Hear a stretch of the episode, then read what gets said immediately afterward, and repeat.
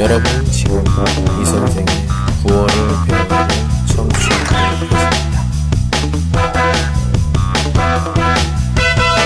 您正在收听的是由喜马拉雅独家发布的李先生的广播，多多评论，多多赞，谢谢。 오늘 소개할 한마디는 아, 너 제발 생각 좀 해. 你千万别像一出是一出吧。 最近呢，不是这样，但是以前呢，我这样。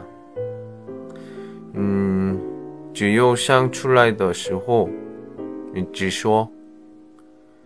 很多人心情不好，关系也不好。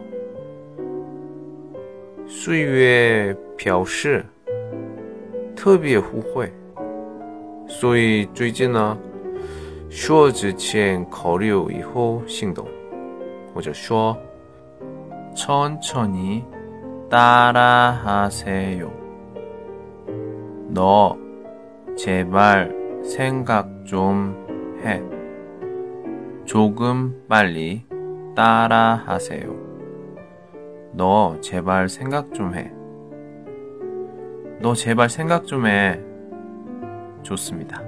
아, 오늘은 일요일입니다. 어떠세요? 내일 생각하니까 또 힘들지 않나요? 제일 힘든 시간은 일요일 오후 10시 잠에 들어갈 때입니다. 하지만 이렇게 하는 생활은 어떨까 생각이 듭니다. 변화가 있는 생활. 하루에 5분, 10분이라도 어제와는 다른 일을 해보세요. 그렇게 한다면 매일매일 새로운 기분이 들고 재미있을 겁니다.